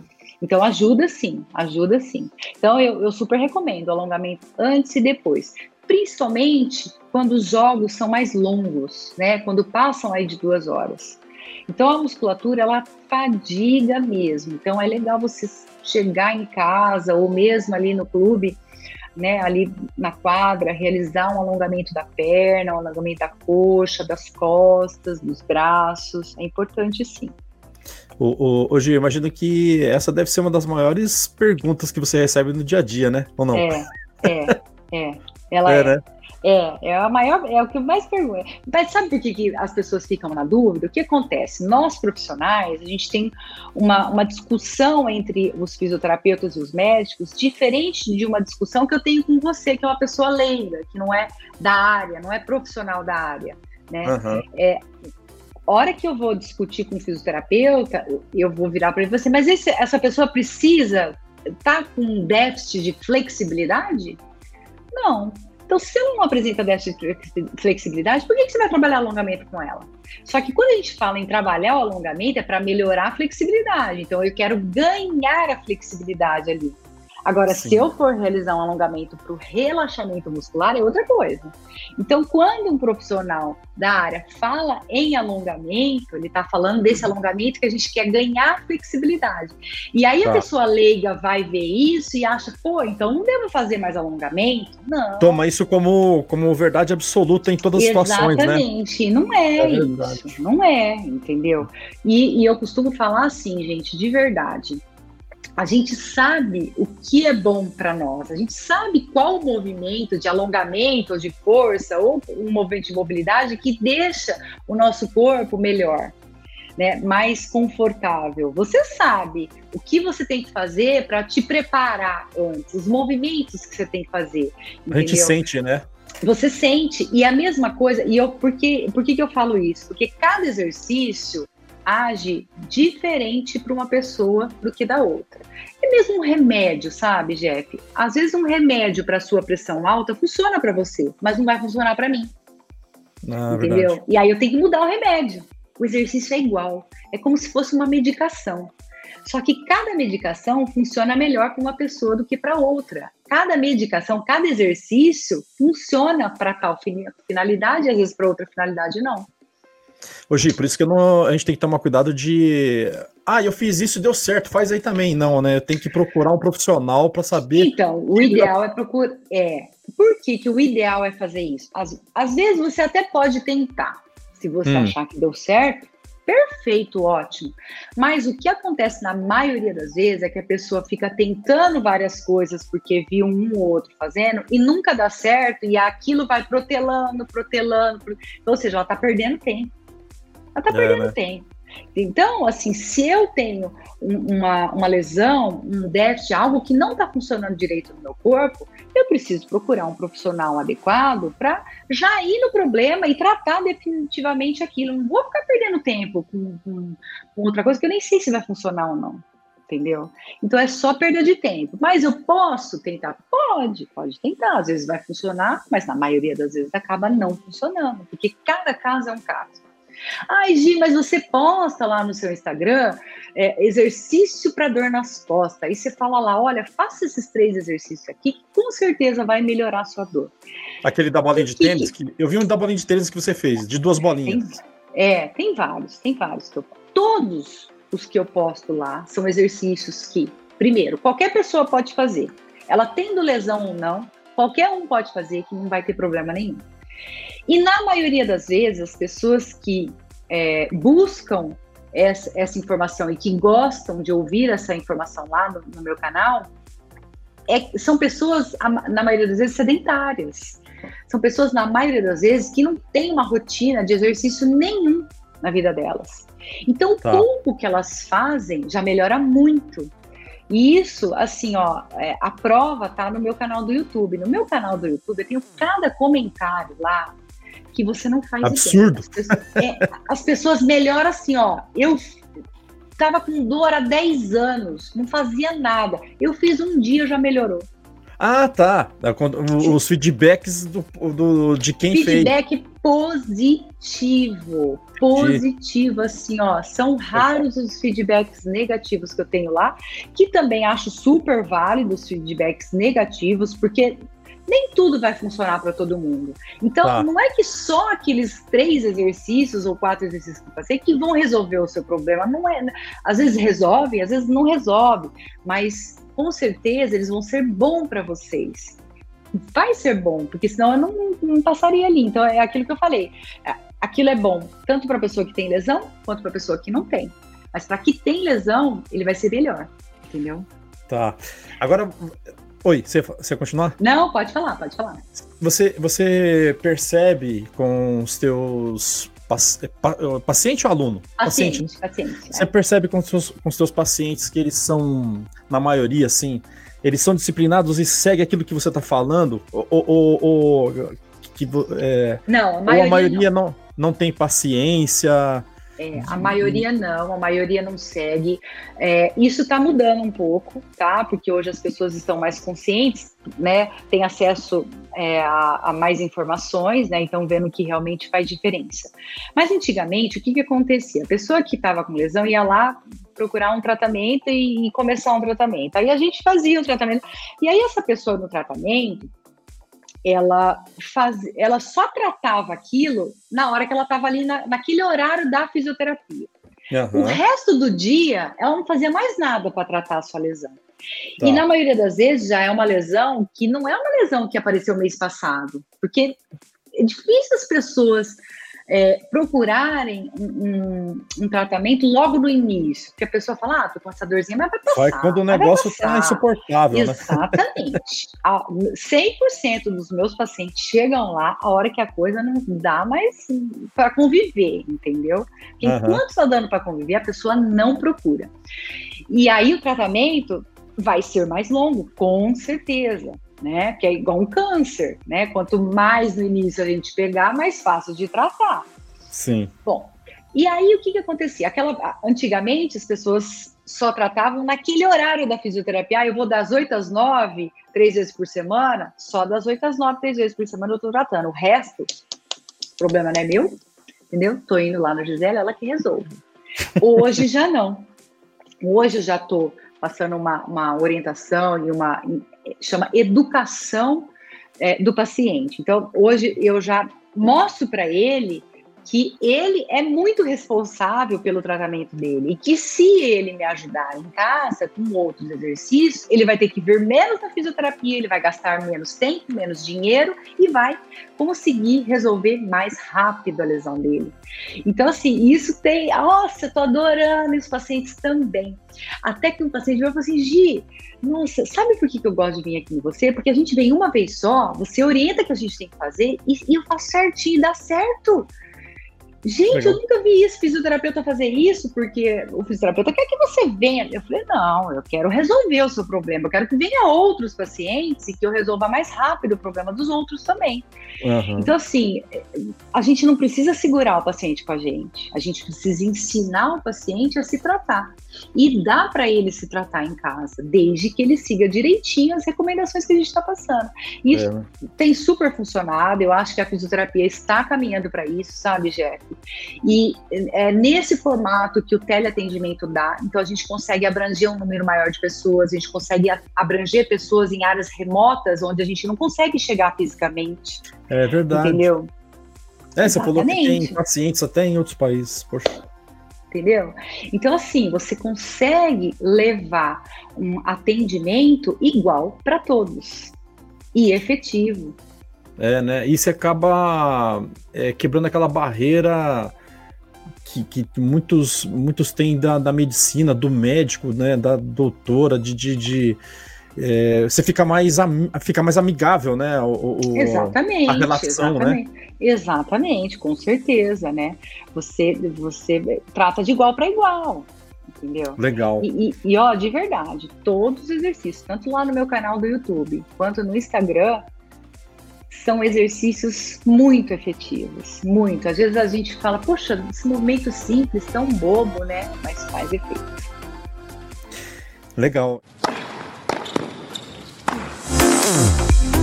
Me conta uma coisa, como é que você faz, onde você arruma tempo para gerar tanto conteúdo? Eu falo por, Ai, por então, é difícil. porque eu passo por isso e eu sei que é um perrengue. A gente tem que é, é, se virar nos 30. Você, aí você, eu quero que, se você puder, né? É, você Olha, faz tudo sozinho verdade, na raça ou tem uma é. equipe, alguém que te ajuda? Então, na verdade, quando eu abri a clínica, eu tenho uma grande amiga, que hoje é minha amiga, que ela é profissional do marketing. E, e quando eu abri a clínica, ela falou, Gisele, eu vou te ajudar a divulgar a clínica. A gente vai precisar fazer um site, a gente vai fazer um canal no YouTube e nós vamos começar a fazer alguns vídeos no YouTube ensinando as pessoas a se tratarem em casa. Né? E isso fazem 12 anos. Então a gente juntava lá uma vez por mês para produzir três ou quatro vídeos que iam ser é, disparados a cada 15 dias ou um por mês. E aí a gente fez alguns vídeos no início e, e, e fizemos o site. Eu fiz um site muito bom, muito bom mesmo. Agora eu tô dando uma reformulada nele, porque há 10 anos atrás era uma, um tipo de programação, agora mudou, né? Uhum. É, mas assim, as pessoas até hoje me elogiam um site que eu fiz há 10 anos atrás, já, já recebi várias propostas assim de pessoas querendo fazer parceria, sabe? Porque realmente eu enchi aquilo de conteúdo, ela me ajudou a encher aquilo de conteúdo. E na época não tinha o Instagram ainda.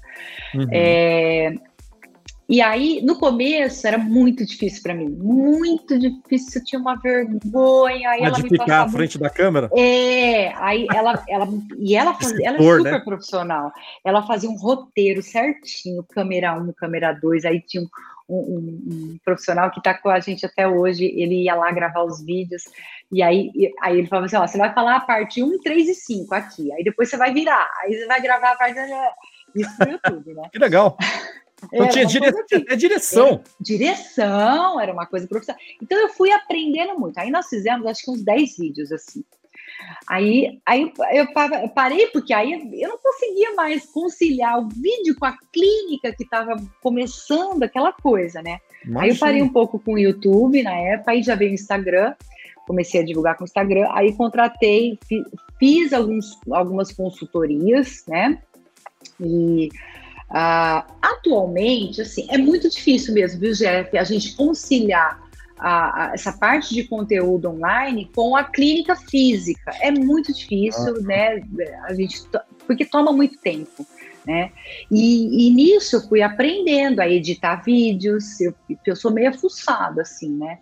Fui aprendendo a fazer as coisas sozinhas, até que é, hoje, atualmente, eu tenho uma, uma equipe, uma, uma, agência, que é uma agência daqui de Bauru, são, são duas meninas, chama Bola de Cristal. Né? Então, a Jamile e a Dani, é, eu comecei com elas do, na, do, início da carreira delas, onde tinha só a Dani, depois chegou a Jamile, e, e, a Dani também me ajudava um pouco com esses vídeos, mas aí já no Instagram.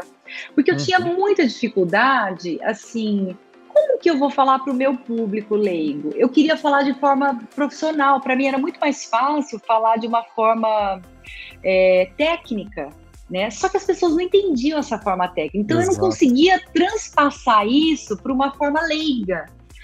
Só que outros já aprendi, né? Então, assim, eu falo, é dor nas costas mesmo, não é lombalgia, é dor nas costas. As pessoas entendem com dor nas costas e não lombalgia, né? Fica uma linguagem mais amigável, né? muito mais é. É, a, jornalística, né? Até que a Sim. gente chama dessa linguagem, né? Então hoje eu, eu fui aprendendo isso com elas, né? Então tinha uma época que elas faziam post para mim no Instagram todos os dias. Hoje já não. Eu contrato elas para fazer dois posts por semana. Então, dois uhum. posts são mais técnicos, mais é, você vê que a arte já é um pouco uma arte diferenciada, porque eu sou uma negação com arte também, não sei fazer arte. Tem gente que já sabe, entendeu? Aí já facilita, não precisaria, né? Mas os vídeos sou eu que faço, eu que produzo, eu que edito, é, às vezes sai muito bom, às vezes não sai. E também outra coisa também que eu parei de ser perfeccionista, porque eu era perfeccionista, eu fazia vídeo, às vezes, vários eu fiz e jogava fora. Eu falava, nossa, tá horrível, pelo amor de Deus. Fazer de novo, fazer de novo, fazer de novo. Vamos fazer de novo, fazer de novo. Eu perdia muito tempo, aí eu desistia, eu falava, ai não. Mas não é bem assim, né? Hoje a gente vê que a coisa tá mais relaxada, não tá tão profissional. E quanto mais natural a gente for, mais as pessoas se identificam, mais as pessoas. Engaja gostam. mais, por incrível que pareça, é verdade. É, é. é. Então, assim, você não precisa ser bonito, precisa ser feio. Às vezes você tá arrumado, às vezes você não tá, não importa. A gente é assim, né, no nosso dia a dia. Então, isso transparece mais é, uma coisa verdadeira, né? Uma coisa, uhum. realmente, ela tá ali falando desse jeito que ela tá ali, é, deve ser, né, de verdade isso. E não Nossa. aquela coisa produzida. É. Nossa, que legal. E eu, eu, era uma curiosidade que eu tinha. Falei, caramba, como é que ela faz tudo isso? Porque tem bastante conteúdo ali, bastante conteúdo interessante. É, eu li uma. Eu assisti uma boa parte. Não sei se é grande parte, porque tem muita coisa ali, né? Tem, tem e... muita coisa. É... Às vezes eu quero achar um negócio ali, não acho. Eu falo, ai, nossa. Eu, uma coisa que eu acho ruim do, do Instagram é isso porque você vai colocando as coisas ali e, e, e aí você quer procurar um negócio e você não acha, eu vou fazer Não tem como, é. É diferente né? do YouTube, né? É. Aí eu converso com elas, eu falo, gente, precisa deixar um negócio mais uniforme. Não, o negócio uniforme não tá, não é assim que funciona. Então, assim, elas, sabe? Mas não, mas quem tá ali precisa achar um negócio rápido, não dá para ficar procurando todos os dias. Não, não funciona isso daí. Aí, então fica aquela coisa, sabe? Aí eu falo, ah, então tá bom, deixa, eu vou atender, deixa eu atender, aí eu vou atender. mas é uma loucura. E assim, eu tenho. E aí eu tava fazendo live toda terça-feira à noite. Nossa, eu adorava fazer as lives. Não tinha muitos espectadores assim, porque era uma live onde eu fazia os exercícios junto com as pessoas, né? Uhum. Mas quem precisava estava ali comigo. Então, Sim. um dia eu fazia para a coluna, outro dia para o joelho, outro dia para o pescoço, e a gente ia mesclando isso, só que agora eu não estou mais conseguindo. Ai, gente, eu estou sentindo uma falta. E as pessoas estão me mandando as mensagens. Tá? Pelo amor de Deus, muito, muito. Mas eu não estou conseguindo fazer naquele horário, porque eu sei que não dá para ser em qualquer horário também, porque aí as pessoas estão, a maioria estão trabalhando, e não é isso que eu quero, né? Então agora eu estou tentando organizar aqui meu, minha, minha rotina para deixar um horário fixo para voltar nas lives, mas aí eu acho que eu volto no YouTube, fazendo as lives no YouTube. Ah, legal. Entendeu? Legal. Que eu acho que eu acho que assim, que vai abranger um número maior de pessoas que precisam realmente, entendeu? É, porque hoje o seu foco maior é, é, é o Instagram, né? É o Instagram, é, mas agora eu tô querendo dar foco mais pro YouTube. Não que eu vou largar o Instagram, não é isso, adoro o Instagram, né? Mas o Instagram é aquela coisa mais rápida mesmo. Sim. E no YouTube, quem procura é quem precisa fazer. E quem faz esse tipo de live que eu quero dar é quem realmente precisa. Porque se a pessoa não tem dor, ela não vai fazer. Ela não vai perder o tempo dela ali fazendo aquilo lá. É, né? É, é. As pessoas não fazem muito preventivamente, né? Faz no, no depois, não. né? Que o bicho tá pegando, né? Exatamente. Então é a hora que o bicho tá pegando ali que precisa. E, e, e Jack, eu vou falar uma coisa: se fizer uma, duas vezes, você já melhora muito. Entendeu? Então Olha. aí aí vem outra pessoa. Aí você não precisa mais ficar fazendo, realmente, porque já melhorou, Sim. já tá bem, bem melhor, né? Ah, é bom fazer? É ótimo fazer. Mas as pessoas acabam dando preferência para outras coisas, assim como se, se, eu precisasse também um dia para tratar alguma coisa e aí resolvesse meu problema, talvez não, insistiria tanto também, né? Porque já tá. atingi meu objetivo. Aí a pessoa vai para uma academia, vai praticar uma coisa que ela queira ali. Legal. E você falou do site. Qual que é o site? O site está ativo. giseleblazioli.com.br. Tá ativo sim. Ah, tá ativo, legal. Sim. E eu vou é, deixar é que... no, no, no, no, descritivo do, do, do post depois.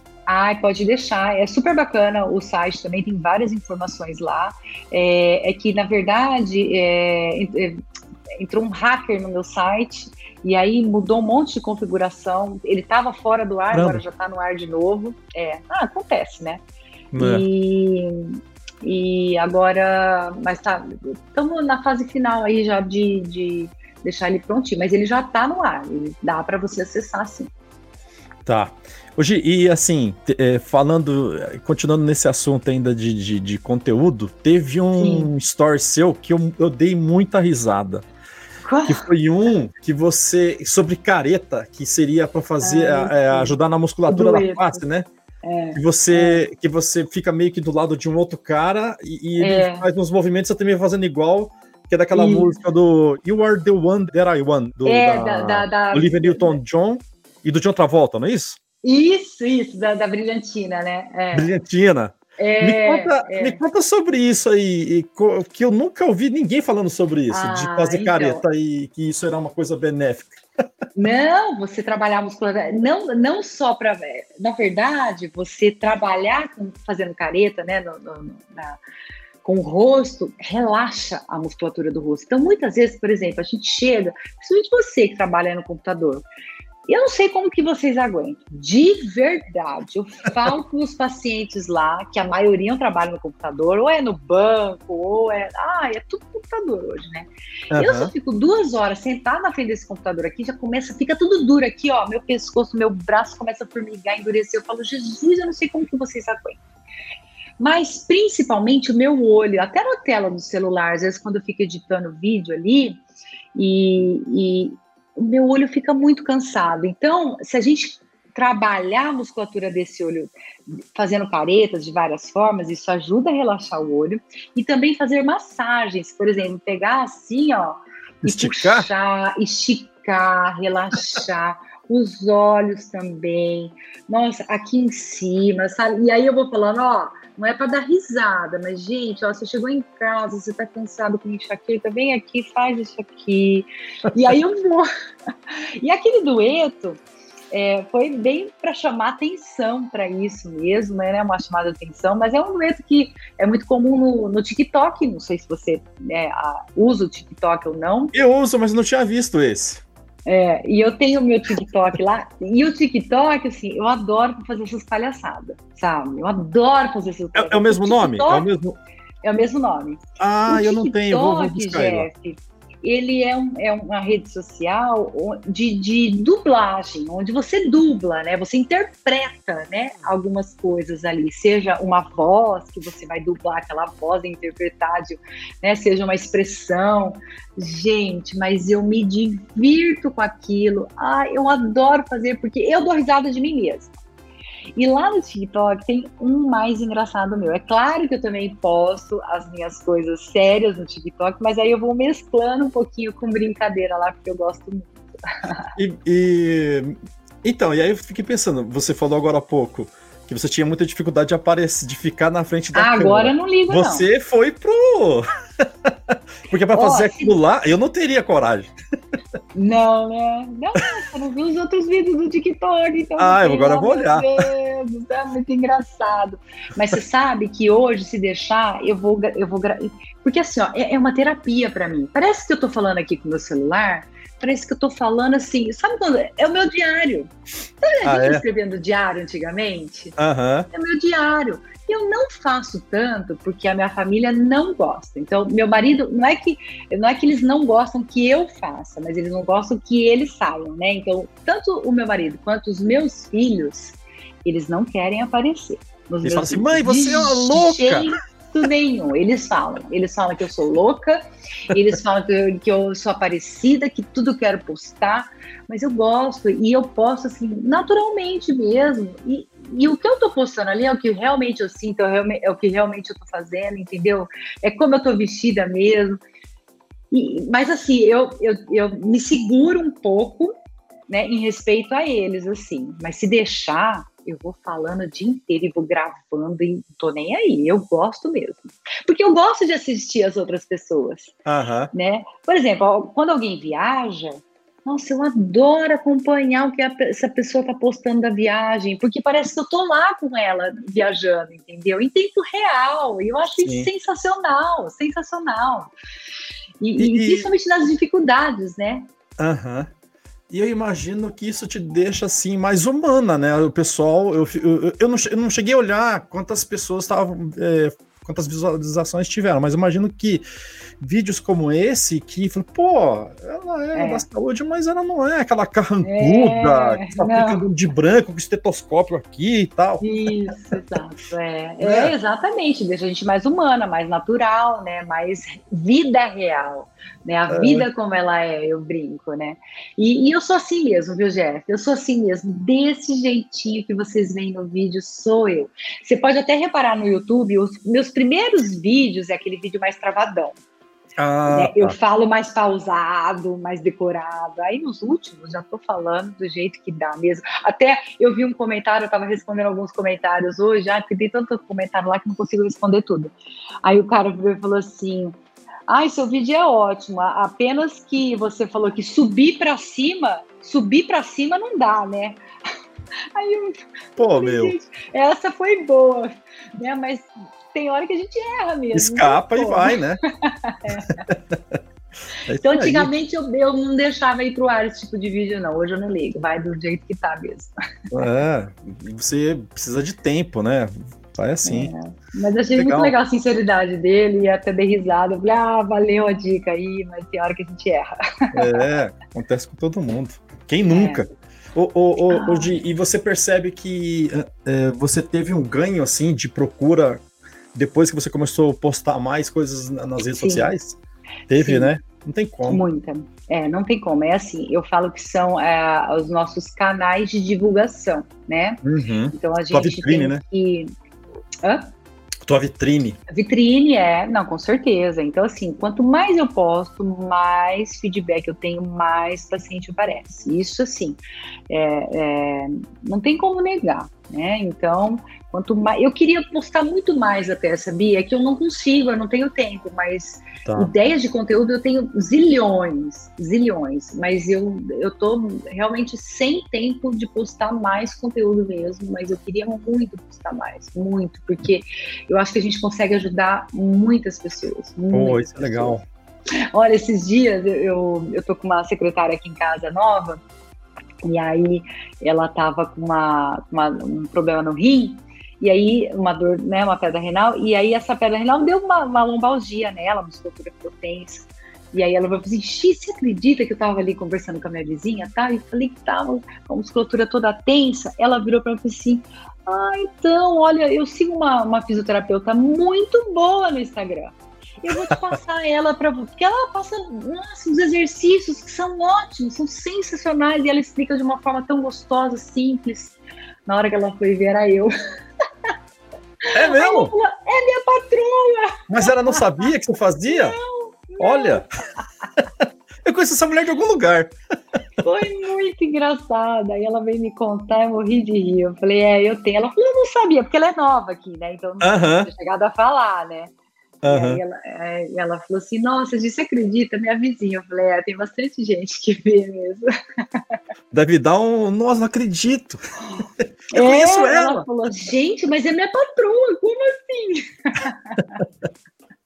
que legal. Muito legal, muito legal mesmo. Ô, Gi, deixa e às eu... vezes. Ah.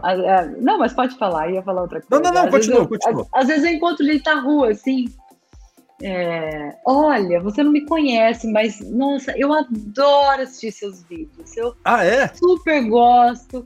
E eu fico vendo, eu faço. Muito bom, viu? Parabéns. As pessoas me parabenizam muito na rua, muito mesmo. É legal isso. E teus filhos, eu acho que eles ficam até incomodados. Mãe! Um pouco. é. Não, e os amigos deles chegam a falar. Os amigos dele falam: Nossa, eu vi sua mãe fazendo aqueles exercícios lá. Puxa, que legal, né? E eles, né, aquela coisa, cara, casa de ferreiro, espeto de pau, né, Jeff? E não ciúmes também, né? Deve rolar um ciúmes é, também. É, eu também acho. Normal. Ô, uma, uma, uma curiosidade minha. É, eu, eu, assisto os jogos e eu vejo e muitas vezes nos jogos, né, nos Grand Slams, nos Masters 1000, a gente vê no meio do jogo o atleta, o jogador, né, o tenista pedindo atendimento. Aí Sim. vem o fisioterapeuta uhum. ou a fisioterapeuta, né? E eles fazem Sim. uns movimentos ali, parece que tá se contorcionando, um movimento de contorcionismo ali e dobra o cara e ele também se dobra. E eu fico imaginando que aquilo de certa forma machuca vocês, porque você faz, dá, dá a impressão que faz muita força ali. Ou não, às vezes é às vezes é técnica, é jeito, né? É, jeito, é né? técnica né? mesmo, né? Dependendo da situação, que nem ali na quadra, no chão, o fisioterapeuta realmente desprende de uma maior força mesmo, de um maior esforço ali, né? Porque não está em cima da maca, não está na altura. Porque quando a gente faz esse tipo de atendimento no nosso consultório, a gente já deixa a, o local que esse paciente vai estar deitado na maca com uma altura ideal para a gente, né? Que onde a gente é, faça um movimento com uma, uma, uma maior facilidade e, e aí exige menos da gente.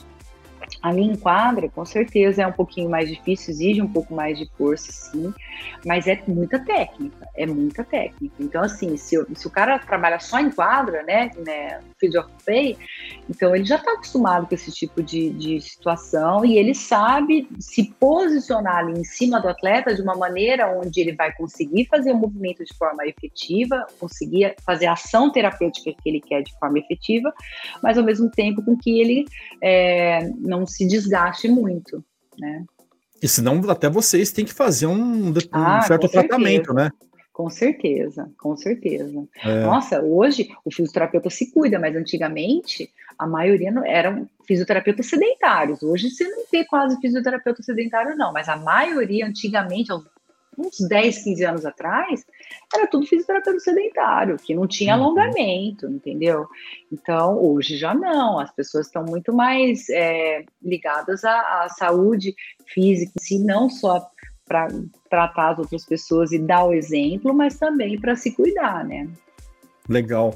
Em cima disso que você está falando, é... bom, quando, eu, quando eu, eu criei esse canal aqui, o, o podcast Tenistas em Ação, eu queria muito saber dos bastidores, o que acontece nos bastidores, né? Porque ah, Roger Federer, Rafael Nadal, Novak Djokovic, todo mundo, é só você olhar em qualquer site, tá lá. Mas o que acontece para que esses caras é, estejam lá brilhando, jogando sem se machucar, ou se machuca e se recupera logo?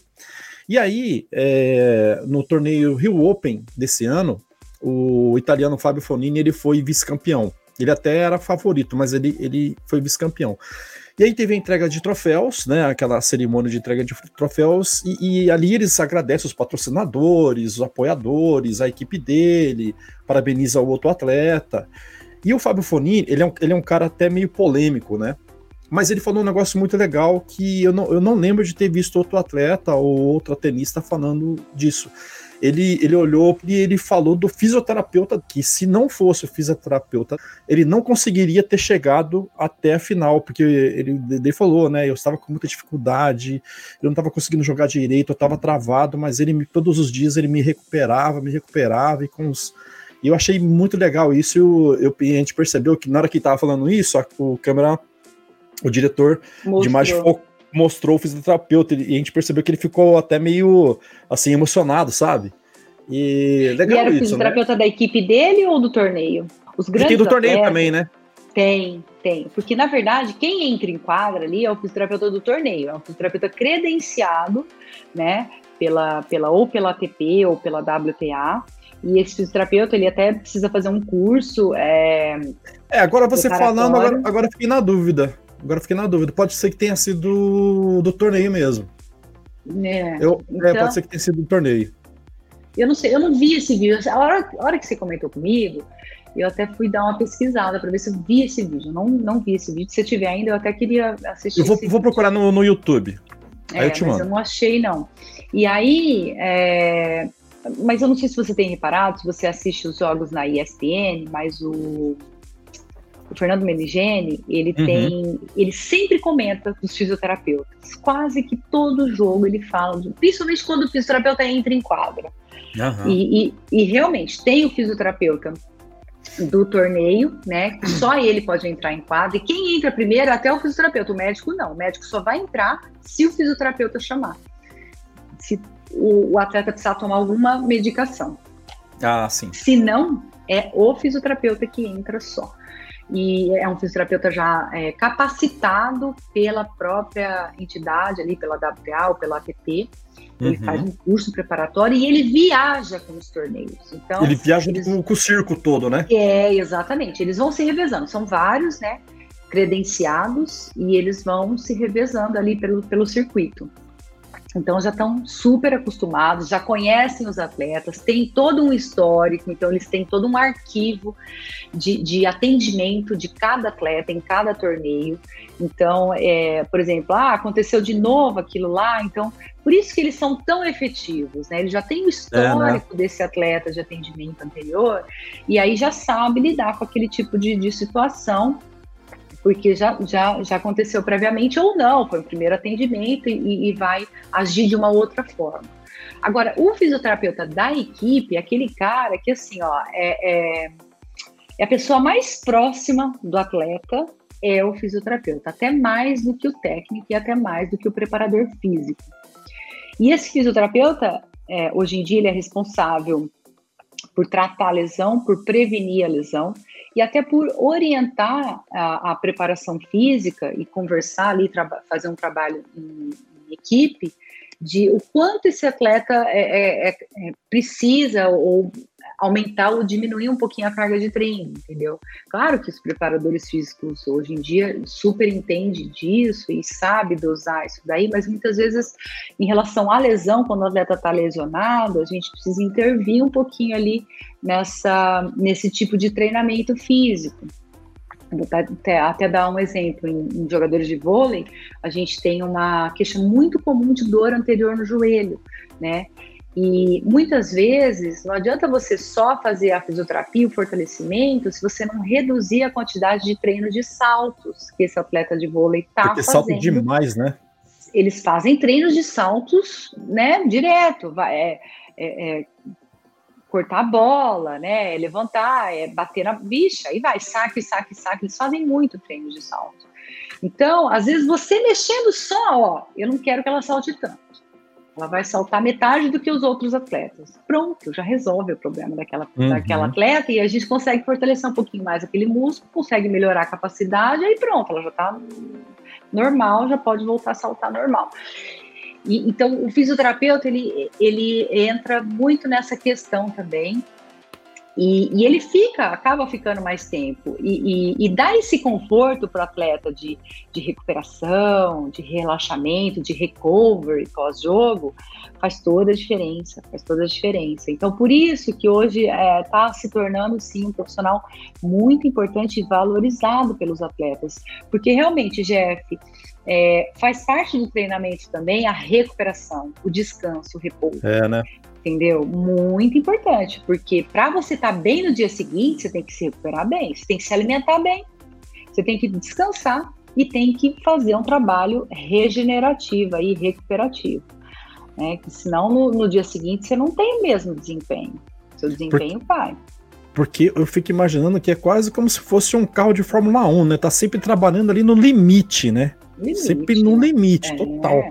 Total, é uma coisa de louco, é uma coisa de, de doido, viu? De verdade, é uma coisa de, de doido, doido, né? uma coisa insana. eu falo que é uma coisa insana, insana. E, e eu sei porque quando eu jogo todos os dias, eu fico quebradinha. Chega sexta-feira e olha que agora eu, eu já adotei, já falei, ó, vou fazer massagem relaxante uma vez por semana. Porque se eu não fizer, eu não consigo me recuperar das dores. Uhum. Porque dói tudo. Dói tudo. Ah, mas é. Você faz, faça exercício. Mas mesmo assim dói, gente. Entendeu? É, né? Um dia é, é o tendão de Aquiles que está um pouquinho mais dolorido, outro dia a face plantar, outro dia um pouco mais o cotovelo, tudo parte muscular. Mas porque está cansado, está fadigado, não está tendo tempo de, de descanso suficiente, porque a gente não é só atleta, né, amador, a gente também trabalha, a gente tem um monte de coisa, né, que faz no dia a dia que não dá para recuperar muitas vezes. Às vezes a gente dorme menos, então tudo isso influi. Verdade. Ô Gi, eu, eu tô, aqui indo, tô indo já pra, pra fase final, não vou te segurar muito tempo, Sim. não, tá? Tá. Senão. Já viu, né? Deixar a gente fica aqui, né? Papeando. Mas são, é que são, são assuntos assim tão. É, é. interessantes, né? E vai é. gerando mais curiosidades, é muito legal. Sim, sim. Eu tenho aqui a segunda pergunta da, da, da Thelminha. Da Thelma. É, ela falou assim que ela tem muita, muita dúvida ainda pelo seguinte: depois que ela joga para ela relaxar, ela, ela disse assim: ela, eu quero chegar em casa, ou se eu estiver num clube e tiver, sei lá, uma banheira ou algum. Eu, eu vou é, para uma água quente ou eu vou para uma água fria para eu e, me relaxar? É, quando a gente fala faz em. Diferença. É, faz diferença em recuperação, mas isso é, é vou até falar assim, ó, é, cientificamente falando a água fria, né? Você chegar em casa e às vezes entrar na piscina, porque é, a piscina é gostoso você entrar no sol, no calor. E às vezes chega à noite, a piscina não está mais quentinha, né? Tá mais geladinha. Então, só de você entrar ali naquela piscina um pouquinho mais geladinha, já dá aquele contraste, né? Na, na no calibre ali da, das veias e das artérias, já vão construir um pouquinho mais e promove um relaxamento muscular. O ideal seria a gente fazer aquela banheira de gelo. Hum, tá? mas. É, é, mas é um, é, um, é, uma, é um trabalho assim que não é, é dolorido, não é fácil, tá? Porém, a sensação pós ela e no dia seguinte parece que você não jogou nada. No outro dia você acorda que você tá, tá tinindo. É mesmo. É. Só que assim, é, não é da primeira vez que você vai fazer que você vai sentir isso daí. Então, você precisa acostumar com esse tipo de tratamento. Né?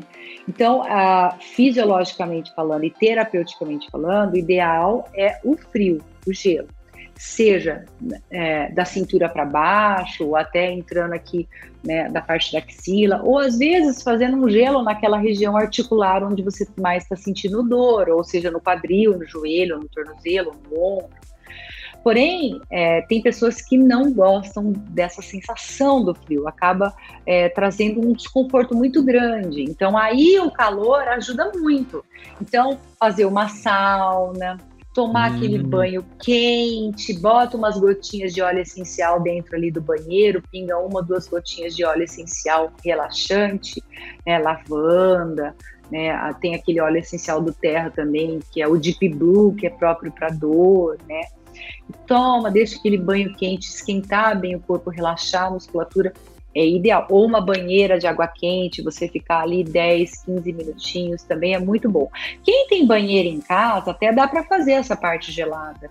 Você liga a água gelada mesmo, vai lá, bota um cubinho de gelo dentro, não vai ficar na temperatura é, ideal para uma crioterapia, mas você já vai sentir aquele frio, então tem já uma ação terapêutica sim no relaxamento. Tá? Então, o que eu recomendaria para a Thelma é, se ela se der bem com a água fria, é entrar na piscina. Ah, é? É, mas se não, ela fazer uma sauna ou tomar um banho bem quente e gostoso e fazer um alongamento bem gostoso, bem suave antes de dormir. Tá, legal. Entendeu? Olha aí, Thelminha, tá dada a dica. É, com certeza ela vai se sentir muito melhor no outro dia. Legal. Bom, Gi, é, foi na verdade o que eu tinha para perguntar para você, as curiosidades que eu tinha anotado eram essas. Se você tiver mais alguma coisa para acrescentar ou que eu não tenha perguntado, fique à vontade. Quero te agradecer demais, tá? É, pelo tempo que você se dispôs aí, em pleno feriado, né? Você tá, deve estar tá com a família toda aí. É. E obrigado mesmo. E, e fique à vontade para acrescentar mais alguma coisa e falar todas as suas redes sociais para quem ainda não te conhece, né? Porque imagino que muita gente já te segue, enfim. É. Jeff, muito obrigada eu, tá, por estar participando. É um prazer, um enorme, né? Já era para ter acontecido antes, mas acabou não dando certo. Uhum. É, mas adorei, é muito gostoso. deixar, eu fico aqui, ó, a noite inteira a gente vai papeando, vai falando, porque eu realmente sou muito apaixonada pelo esporte, é, adoro, pratico, trato, né, a, a, as lições relacionadas ao esporte. Então, assim, faço com muito amor e carinho. Né? Para quem não me conhece ainda, eu sou fisioterapeuta com especialização em fisioterapia esportiva. Já atuo na área, já aí, gente, há mais de 20 anos, tá? É, atendo tanto atletas amadores quanto profissionais e pessoas também que não são esportivas. E tenho aí, tem aí os meus canais, tanto no Instagram, quanto no YouTube e no TikTok. É só procurar por Gisele Blasioli que aí já aparecem os meus, os, os, meus canais lá, então podem me seguir. Eu interajo com vocês lá, tento responder assim o mais rápido possível as mensagens que vocês me mandam. E eu adoro conversar com vocês lá, então fiquem à vontade, qualquer dúvida podem é, perguntar lá. E em relação ao tênis, assim, eu acho, gente, que é, sempre que vocês é, sentirem alguma dor e essa dor ela está incomodando e atrapalhando cada vez mais o seu dia a dia ou o seu desempenho na, na enquadra, tá na hora realmente de procurar um profissional e ver o que está acontecendo para você poder é, realizar as ações necessárias para que esse problema é, não se prolongue, não é, te afaste das quadras. Porque o, o que acontece também, Jeff, as pessoas começam a praticar algum esporte e aí se lesionam e aí deixam de praticar esse esporte. E não é bem por aí que a gente tem que a, agir. Então, a gente não pode deixar de, de praticar um esporte por causa de uma lesão mas você uhum. também tem que se precaver e se cuidar para que essas lesões não ocorram, né? Então é isso daí, gente. Muito obrigada mesmo. Legal demais, Gi. Ó, foi uma verdadeira, um verdadeiro workshop.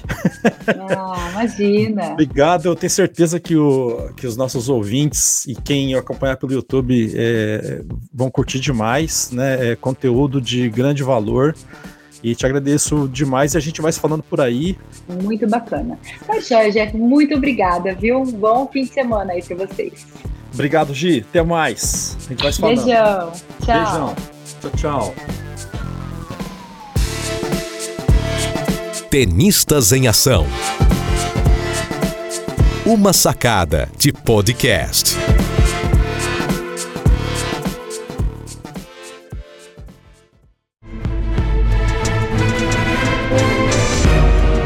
Este podcast foi editado por